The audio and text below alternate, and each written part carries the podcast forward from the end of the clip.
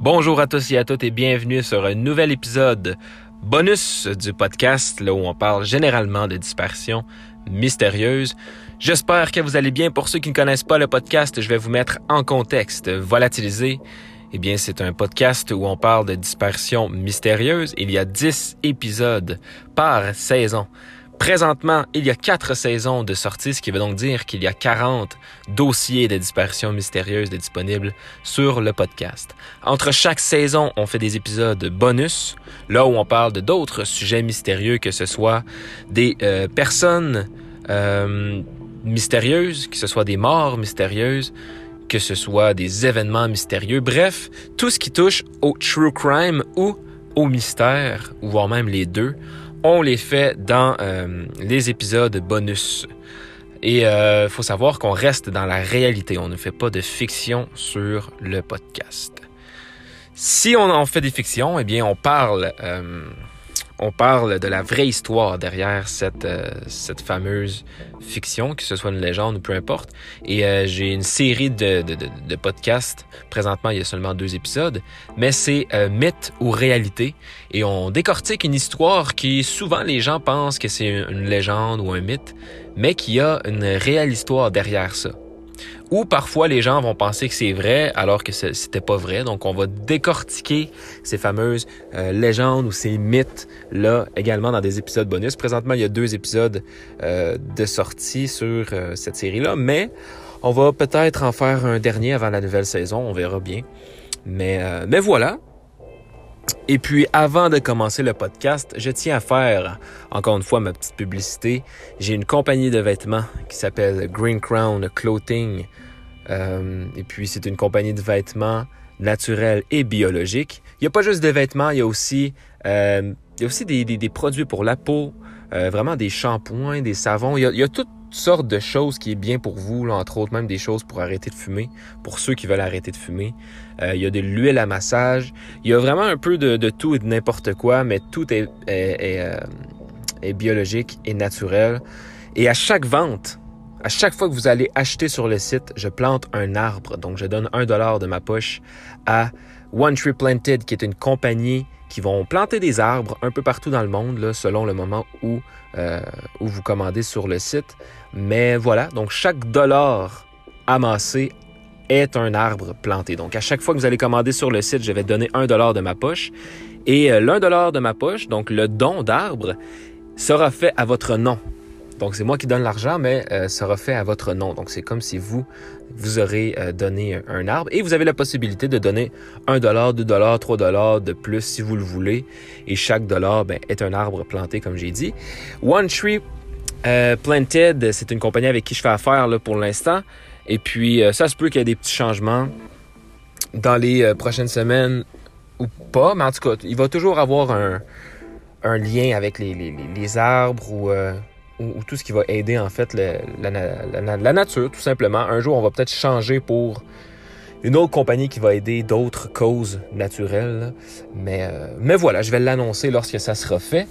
Et puis, euh, et puis voilà, donc euh, greencrownclothing.com. Si vous savez pas comment ça s'écrit, en fait, Green Crown, c'est la traduction anglaise de couronne verte. Donc, vous n'avez qu'à écrire Green Crown sur Google et le site devrait apparaître euh, en haut de la page. Donc voilà, aujourd'hui, euh, c'est un cas euh, de meurtre, comme vous avez pu voir dans le titre. On va parler de The Icebox Murders, qui est un, voilà, qui est un, un meurtre non résolu, une histoire assez sordide, très graphique. Donc encore une fois, si vous si vous avez de la difficulté avec ce genre de, de sujet-là, que ce soit des meurtres, que ce soit bon des détails assez graphiques. Je vous euh, déconseille le podcast, mais bon, la plupart, euh, bon, vous savez là, c'est un euh, c'est un podcast de, true crime, donc évidemment qu'on va parler des sujets qui peuvent irriter certaines personnes, mais bon, le généralement, le public qui écoute les, ces, podcasts-là, ben, vous êtes, vous êtes capable. De toute manière, il n'y a rien de... Sais, oui, c'est graphique, oui, c'est c'est assez, euh, c'est assez horrible comme histoire. Mais euh, c'est ça. Je vais mettre quand même une limite. Et puis, euh, vous allez voir que, bon, c'est euh, des choses qui sont euh, malheureusement... Euh, qui se sont souvent euh, passées, en fait. Donc voilà, on va commencer directement avec l'histoire. Comme à l'habitude, on va parler de l'histoire, on va parler un peu des, des personnes impliquées dans l'histoire, on va, on va parler un peu de leur vie, mais aussi des faits de l'histoire en tant que telle. Et puis, on va terminer ça avec l'enquête et, euh, bon, des petites théories ici et là. Donc, bon podcast à tous et à toutes. Et puis, on se reparle à la fin. Vous savez que vous pouvez suivre le podcast sur Instagram, Volatiliser Podcast, parce que c'est l'endroit exact où euh, il va y avoir des concours. Donc, euh, l'Instagram ou bien le Facebook c'est le même nom, Volatiliser Podcast. C'est les endroits où il va y avoir les concours, entre autres le concours qu'on a eu avec Adrienne, qui est, qui est l'auteur, euh, qui a euh, sponsorisé la saison 4. Et puis, euh, il a envoyé des livres à faire tirer. Donc, les livres ont été, j'imagine qu'ils ont été tirés à ce moment à ce moment-là parce qu'en en ce moment là je suis encore euh, la saison 4 est même pas terminée au moment où j'enregistre. Donc j'enregistre vraiment tôt là. Mais j'imagine que le livre a été envoyé à, la personne qui a gagné le concours. Donc n'hésitez pas à rejoindre l'Instagram le Facebook également Volatiliser podcast. Sinon si vous êtes plus quelqu'un de Twitter eh bien vous pouvez venir sur Twitter Volatiliser TV donc voilà, commençons, euh, commençons le podcast. Et puis, euh, bon podcast, on se reparle vers la fin. The Icebox Murders. Tout commence en 1965 lorsque deux policiers d'Houston sont entrés de force dans une maison située au 1815 rue Driscoll. Donc, euh, Houston, en fait, qui est situé au Texas, aux États-Unis, mais il semble qu'on a fait beaucoup d'histoires qui se sont passées euh, à, à Houston ou bien dans les alentours, là, il me semble que ça arrive quand même assez souvent que ce soit des disparitions ou bien des, des, trucs assez, assez mystérieux.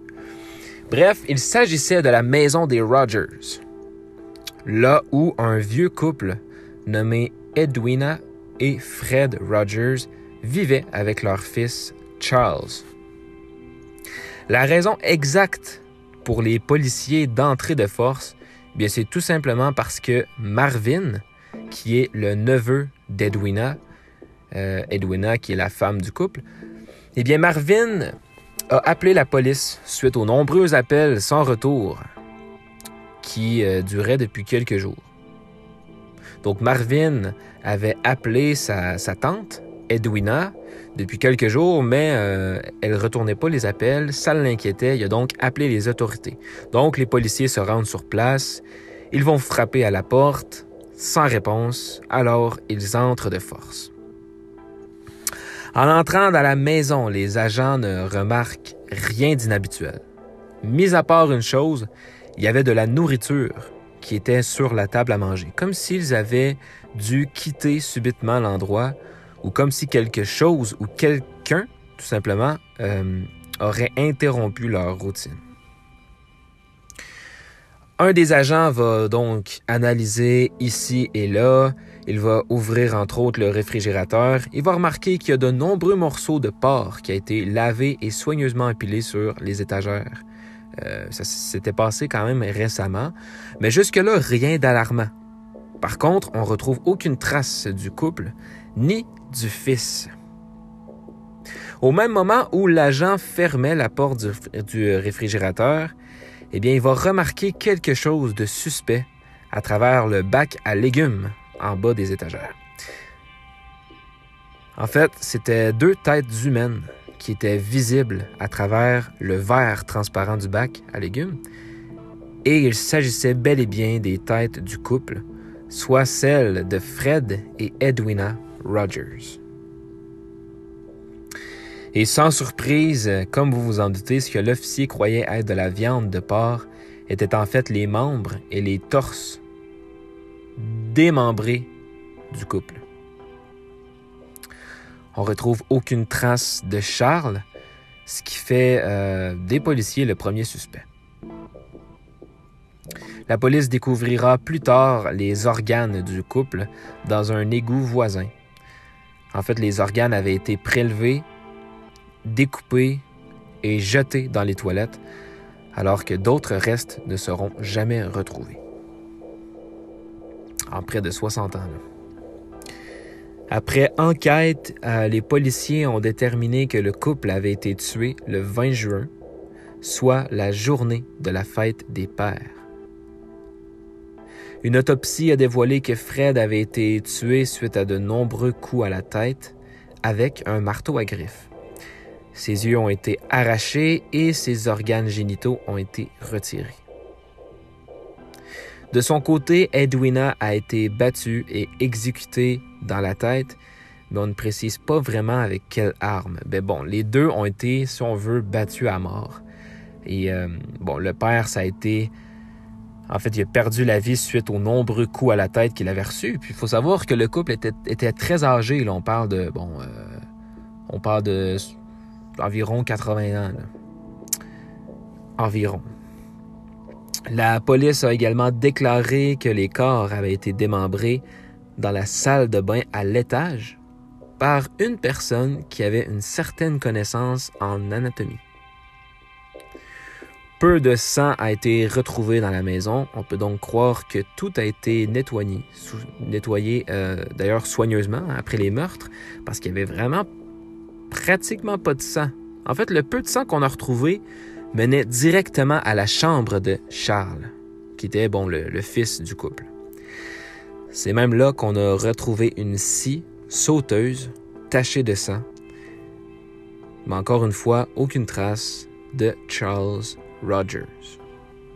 En passant, Charles était pas si, euh, si jeune, hein, d'ailleurs. Il vivait chez ses parents, mais ça, on va en reparler tout, à l'heure.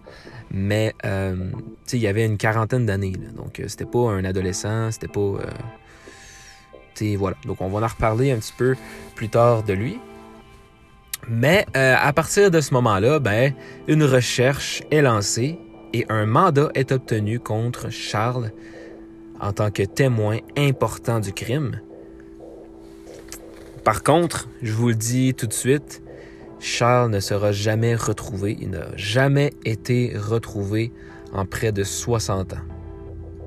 Et déjà qu'à l'époque, il avait une quarantaine d'années, on peut donc supposer qu'aujourd'hui, ben, il est mort et euh, il n'a jamais été puni pour euh, ses crimes. Mais euh, on a parlé beaucoup de Charles, mais qui est Charles Rogers. Et là, je, préfère dire Charles que Charles à chaque fois. Donc, on va dire Charles. Charles Rogers. Eh bien, Charles, de son vrai nom, Charles Frederick Rogers, est né le 30 décembre 1921. Donc, il avait 44 ans à cette époque-là. Il est né, euh, bon, le 30 décembre 21 à Houston, au Texas.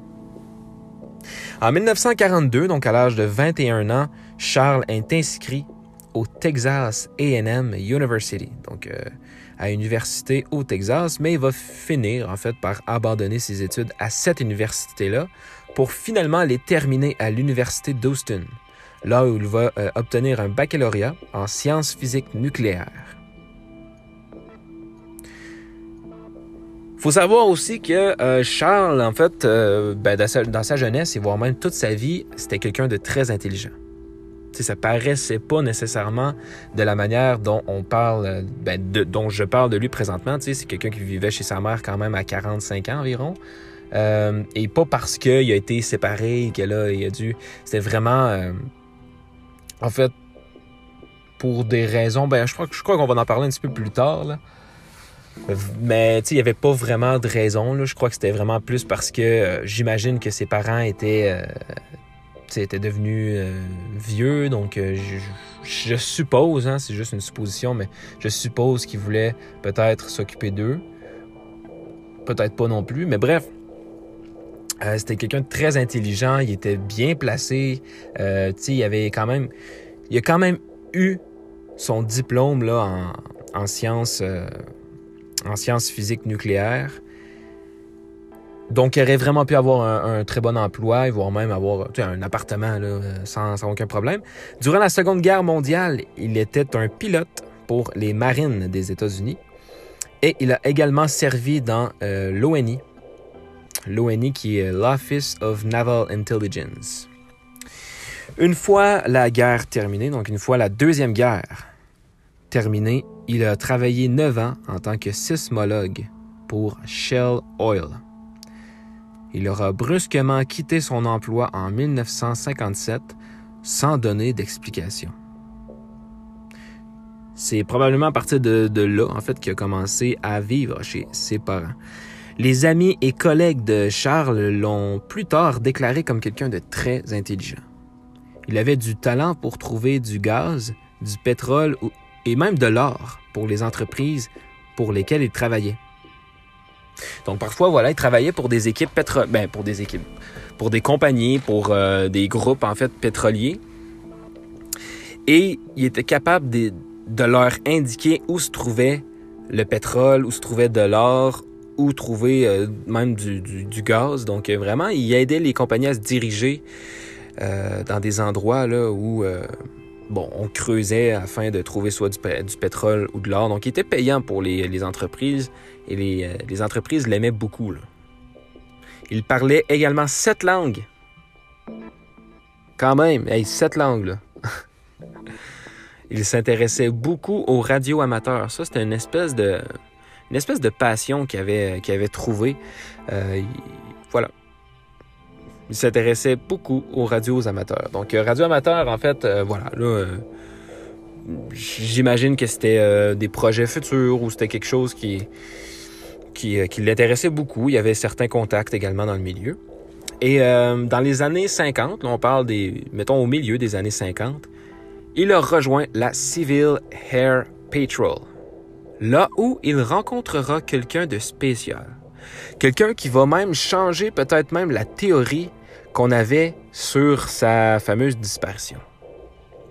Il va rencontrer un certain David Ferry. Pour ceux qui ne connaissent pas David Ferry, c'est un suspect, c'est un c'est un conspirateur présumé pour l'assassinat du président John F. Kennedy. Donc, on ne parle pas de n'importe qui. Est-ce que c'est bel et bien un des tueurs du président? On le sait pas, mais en tout cas, c'est, ça a été longtemps et c'est encore même quelqu'un qu'on croit euh, avoir été coupable, si on veut, du meurtre du président John F. Kennedy. En 1965, Charles était au chômage et il vivait avec ses parents. Donc là, on est euh, on est au fameux, euh, la fameuse année, hein. l'année qui aura, qui aurait été la triste fin pour Fred Christopher, qui était le père. Et Fred est né le 19 janvier 1884. Donc, en 1965, là, voilà, il commençait à être âgé. Et la mère, Edwina Ivor Rogers, qui était née le 8 octobre 1892 dans le quartier Montrose à Houston. Aucun voisin savait vraiment Charles vivait avec ses parents, puisque Charles quittait toujours la maison avant l'aube et revenait qu'après la tombée de la nuit. Donc les, voisins n'avaient pas le temps de le voir. On ignorait en fait euh, pour la plupart que Charles se trouvait là. Donc euh, la vie de Charles a été documenté dans un livre appelé The Man on the Grassy Knoll. C'est un livre qui a été publié en 1992 et écrit par John Craig et Philip Rogers. Selon ce livre, si on se base là, sur les informations de ce livre, Charles était un agent de la CIA qui aurait, euh, qui aurait en fait, si on veut, euh, collaboré avec Lee Harvey Oswald et euh, Charles Orelson. Il se serait enfui à Mexico, donc euh, au Mexique, et c'était l'un des deux tireurs impliqués dans l'assassinat du président Kennedy. Donc là, on croit, là, selon les, les auteurs du livre, on croit que Charles était même un des tireurs du président Kennedy, parce qu'on se souvient qu'il avait connu justement un, un des, euh, un des suspects là où il travaillait. Un des futurs suspects là, du, euh, du meurtre de, de l'assassinat, ben, en fait, l'assassinat du président Kennedy. Et là, les auteurs soutiennent que Charles, Harrelson et Chauncey Holt étaient les trois clochards arrêtés à Dealey Plaza après l'assassinat et que Charles a assassiné ses parents parce que sa mère suivait ses nombreux appels téléphoniques. Bon. Et là, on parle de trois clochards qui ont été arrêtés. Euh, bon, je sais pas, ceux qui ont suivi l'histoire un peu doivent, le, savoir, ce que je veux dire, mais euh, à Dealey Plaza, il y a certains. Euh, il y a trois clochards qui auraient été arrêtés après l'assassinat. Et ça aurait été même des suspects. Ça aurait peut-être été justement des. Euh, trois personnes qui, auraient, qui auraient vraiment pu en fait commettre le crime, et c'est ce qu'on croit.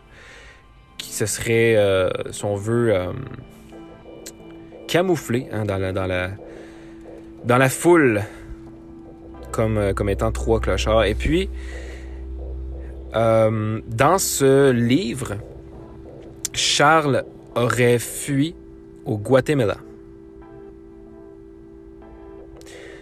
Publishers Weekly a examiné le livre et euh, ils ont dit que bon, les auteurs ont fait un travail soigné hein, avec leur, euh, leur, thèse, mais que le degré, le degré, euh, si on veut, le, le, degré en fait des, de l'histoire semble excessif, là, et que les sources sont même pratiquement inexistantes. Donc, euh, bon, euh, selon un peu enquête du livre, il ne faudrait pas nécessairement se fier euh, à ce livre-là. Par contre, on recommande quand même le livre parce que le livre est, facile à lire et, bon, c'est un livre qui se lit bien et c'est un bon livre. En 1975, soit dix ans après les meurtres, un juge de Houston a déclaré Charles légalement mort afin que sa succession puisse être homologuée. Parce que vous le savez, je crois que c'est après 7 ans, euh, je sais plus, c'est 6 ans, 7 ans, 8 ans, mais bref, après quelques années, on peut euh, déclarer une personne euh, disparue officiellement mort selon la loi. Donc là, ça a été le cas pour, pour Charles, 10 ans après sa disparition. Il aurait, bon, il serait âgé d'une cinquantaine d'années, on le déclare officiellement mort. Mais par contre, l'affaire reste toujours non résolue et Charles reste le seul suspect. Donc vraiment, on n'a aucun autre, euh, aucun autre suspect. Selon un peu tout le monde, c'est assez évident que c'est euh, Charles Rogers le coupable. Le jury comptable de Houston, Hugh Gardiner et son épouse Martha, ont continué, eux, euh, d'enquêter sur l'affaire et ont même conclu que Charles avait, assassiné ses parents et qu'il aurait ensuite été tué au Honduras.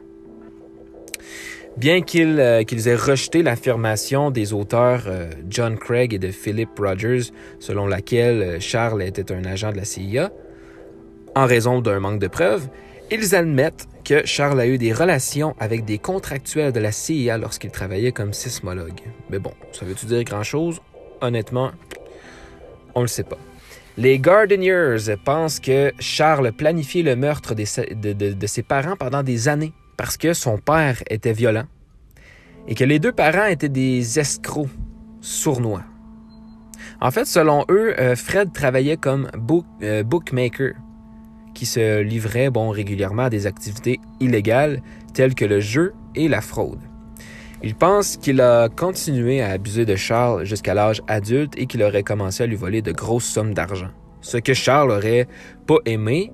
Et euh, bon, le fait que le père est violent, etc., ça aurait comme été un peu une vengeance. Il aurait finalement tué les, parents.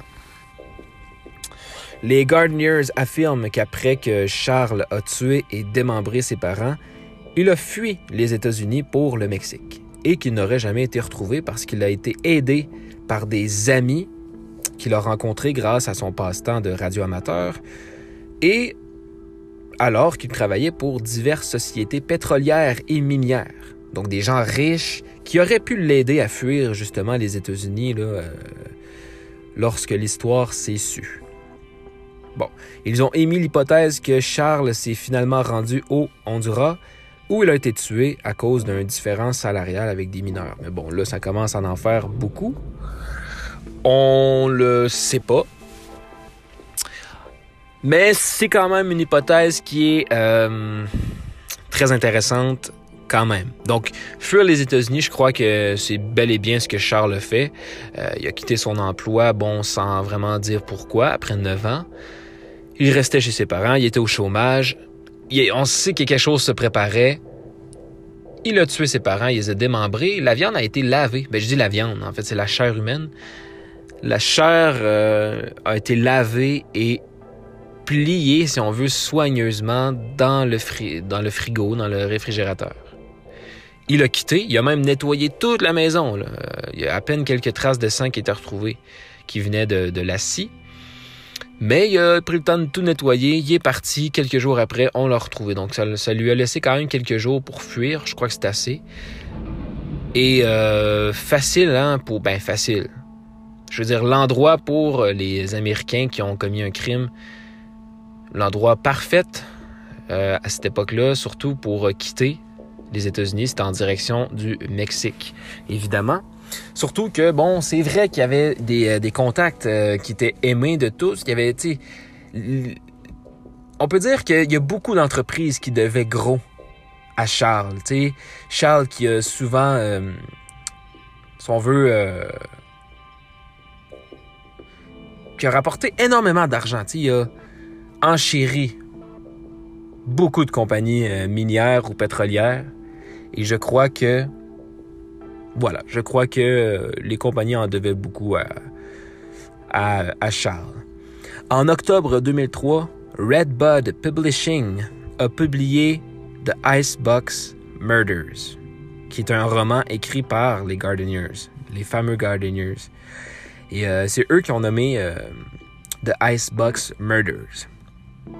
Et puis, selon une critique parue dans Houston Price, The Icebox Murders est écrit comme une, fiction basée, fondée sur des faits. Donc il y a beaucoup de personnages anonymes dans le livre, donc il y a divers politiciens et euh, divers avocats, ainsi que le témoin qui a dit avoir vu Charles au Honduras, Honduras euh, après 1965 c'est de là de, qui vient en fait cette théorie-là, c'est qu'il y aurait un homme qui aurait, qui aurait vu euh, Charles euh, euh, à cet endroit-là après le meurtre.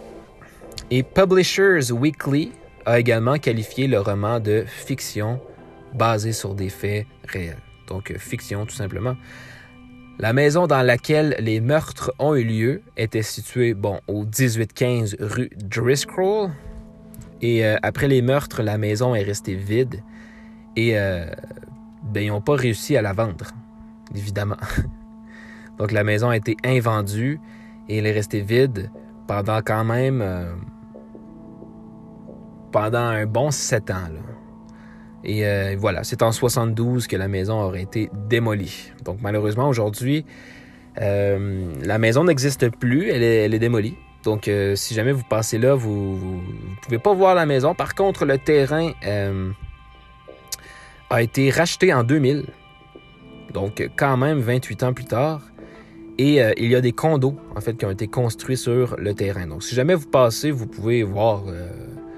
si vous jamais vous passez là, au 1815 rue Driscoll, Driscoll, au, à Austin, au Texas, eh bien, euh, voilà, faites un petit détour, allez à cet endroit-là. Il y a le terrain toujours disponible, même s'il y a des condos, par exemple, qui ont été construits sur le terrain. Euh, mais voilà, on n'a jamais euh, retrouvé Charles. sincèrement, il n'y a pas grand monde non plus qui a dit avoir vu Charles après le fameux homme qui l'aurait vu au, Honduras. Mais non, en fait, il n'y a, a pas grand monde. En fait, il n'y a, même aucune piste qui s'est. Euh, aucune piste qui s'est, euh, officiellement euh, développée, en fait, à travers le temps. Et surtout que, bon, dix ans après les meurtres, il a été officiellement déclaré mort. Donc, on a arrêté de, chercher, j'imagine, là, tu sais. et puis, bon, on est en 2021, presque en 2022. Et l'histoire, ben, n'a jamais bougé. On n'aura jamais puni la, euh, le, Charles, le témoin, euh, ni personne d'autre d'ailleurs. C'est ce qui est un petit peu, euh, dérangeant dans l'histoire parce qu'on parle des personnes quand même âgées qui ont été battues à la mort, hein, que ce soit à coups de marteau sur la tête ou c'est quand même un crime très violent et aucun respect. Hein, on a démembré, on a, mis ça dans le frigo. Je sais même pas pourquoi d'ailleurs. Je sais pas quelles étaient les intentions de Charles, mais Charles c'était quelqu'un de très intelligent, pas, dérangé pourtant au point de, de, commettre un meurtre. Euh, c'est ça qui est étrange, surtout pour plusieurs personnes qui connaissaient Charles, entre autres. Mais, euh, voilà, on n'a pas d'autres nouvelles sur la famille nécessairement. Est-ce qu'il y avait des. Non, il y avait sûrement pas de sœur, pas de frère non plus? J'imagine, hein? Euh, on ne sait pas ce qui est devenu le, neveu, Marvin, qui, lui avait, appelé la police, avait appelé les autorités à se rendre, euh, à se rendre là, et c'est grâce à ça qu'il y a eu la découverte. Bon, ça a pris quelques jours. Charles n'a pas laissé de traces derrière lui, aucune trace euh, d'ADN, quoi, quoi, que ce soit. En fait, mais bon, j'imagine qu'aujourd'hui, en fait, c'était déjà évident que c'était lui. En plus que, bon, l'arme de crime a été retrouvé dans, sa chambre. Euh, c'était pas, c'était euh, pas très subtil. Mais, mais voilà, donc euh, l'histoire, en fait, l'histoire de Charles a été présentée dans deux romans, dans deux autres romans. On a American Tabloid, qui a été fait par James Helroy, et on a The Cold 6000, donc euh, l'histoire a fait, vraiment euh, surface dans plusieurs, euh, plusieurs romans, voire même plusieurs, plusieurs podcasts, plusieurs, plusieurs trucs criminels, des émissions documentaires. Bref, l'affaire de, meurtre impliquant Charles ainsi que Hugh et Martha Gardenier, enquêtant sur l'affaire, fait l'objet de l'épisode 41 du podcast Criminal, intitulé Open Case. C'est tout. C'est la fin de l'histoire euh, de la famille euh, de The Icebox Murders. Non résolu, hein, toujours. Euh, le gros mystère, on ne sait pas où est Charles. Est-ce qu'il a bel et bien quitté? Est-ce qu'il est mort, tout simplement? Est-ce qu'il est mort vraiment tué par quelqu'un? Est-ce qu'il s'est suicidé par la suite? Peut-être qu'il s'est senti très mal et surtout que, bon, j'aurais aimé ça peut-être un petit peu plus de détails sur l'enquête, entre autres. Euh, son compte en banque, euh, ces trucs comme ça. Est-ce que ça a bougé? Y a-t-il des trucs? Je pense, je pense pas, je crois pas, parce que je crois qu'on l'aurait, on découvert. Mais tu sais, ça se trouve quand même être en 1965. C'est loin d'être comme aujourd'hui. Euh, je crois qu'il y a beaucoup de choses. Tu sais, aujourd'hui, il n'aurait aurait pas pu faire ça et s'en tirer complètement correct. Là. Je crois pas que c'est une chose qu'il aurait qu'il aurait pu faire. Mais, euh, mais voilà. Le gros, euh, le gros mystère, on ignore où il a été, on ignore euh, ce qui s'est passé. Aujourd'hui, il est probablement mort, mais il est mort de quoi? Il est mort d'une vie. Il a-tu vécu une vie naturelle ailleurs des États-Unis, comme le, Mexique? Est-ce que vraiment il aurait pu changer de vie complètement comme ça? Et euh, être bien dans sa peau après avoir tué ses parents et être déménagé au Mexique en trouvant un, autre emploi et en refaisant sa vie normalement, je sais pas. Sincèrement, j'ai aucune idée. Comme je dis, peut-être qu'il est même mort dans la même année, voire même dans la même semaine, euh, et qu'on l'a juste pas retrouvé depuis le temps. On ignore tout, en fait. On a, on a aucune idée. Aucune idée de où il été et de ce qu'il euh, qui s'est passé par la suite, même si ça fait presque 60 ans de cette histoire. Euh, et puis, comme j'ai dit, ben, il était officiellement déclaré mort en 75 à l'âge de comme 50, 53 euh, ans environ. Donc euh, aujourd'hui, il serait, très âgé. Et je pense pas qu'il soit encore en vie aujourd'hui. Donc malheureusement, on ne saura vraiment jamais ce qui s'est passé avec cette histoire-là. Mais c'est une histoire qui, évidemment, a marqué une génération. Hein, situé euh, au Texas, à Houston, entre autres. Et, euh, et puis voilà, c'est triste qu'il n'y aura pas eu justice sur cette histoire-là. Mais bon, c'est une histoire qui vous a. qui vous a. Euh, bon, c'est sûr, ça ne met pas dans une ambiance de fou, mais si c'est une histoire qui vous a plu, eh bien, n'hésitez pas à vous abonner, peu importe où vous êtes, sur quelle plateforme, que ce soit Spotify, que ce soit Balado, peu importe la plateforme, vous pouvez suivre le podcast, ce qui va vous permettre, en fait, de recevoir les notifications lorsqu'un nouveau podcast va sortir. De toute manière, c'est pas compliqué. Un podcast aux trois jours, donc deux podcasts par semaine où on parle de sujets mystérieux, bon, peu importe quoi. Et puis, euh, il y a beaucoup de sujets à parler. Il va toujours avoir des sujets à parler également. Et si jamais il y a une petite panne d'idées, euh, quoi que ce soit, on pourra changer l'horaire un petit peu à peut-être un podcast par semaine. Le temps de, redécouvrir d'autres sujets. De toute manière, il va y avoir la cinquième saison qui va sortir. Et euh, comme à l'habitude, un épisode aux trois jours. Pour l'instant, j'ai pas de date officielle de quand la cinquième saison va sortir. C'est pas pour tout de suite. La saison vient de terminer quand même.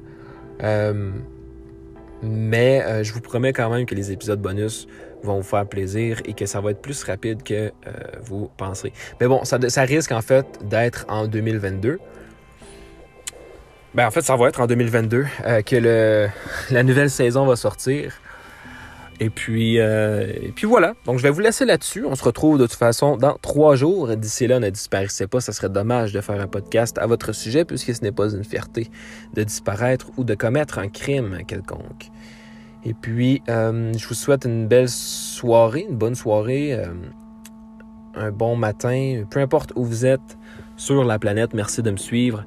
Comme je le répète toujours, eh bien, la France, vous êtes les plus nombreux à m'écouter, à écouter le podcast, à le supporter. Donc, merci à vous. Euh, les Québécois, c'est la même chose. Hein. C'est juste que la, France, euh, venant d'un Québécois, en fait, la France qui, euh, écoute le, plus le podcast, mais ça fait, ça chaud au cœur. Et puis, un gros merci également à la Belgique et la Suisse qui sont dans la, dans la course pour la troisième, troisième position, le troisième pays qui écoute le plus. Et puis, merci à vous. Et puis, on se retrouve dans trois jours. Passez Passez une belle soirée, euh, bon matin. Et puis, faites attention à vous, c'est important. Et euh, voilà, un gros bisou tout le monde. Salut.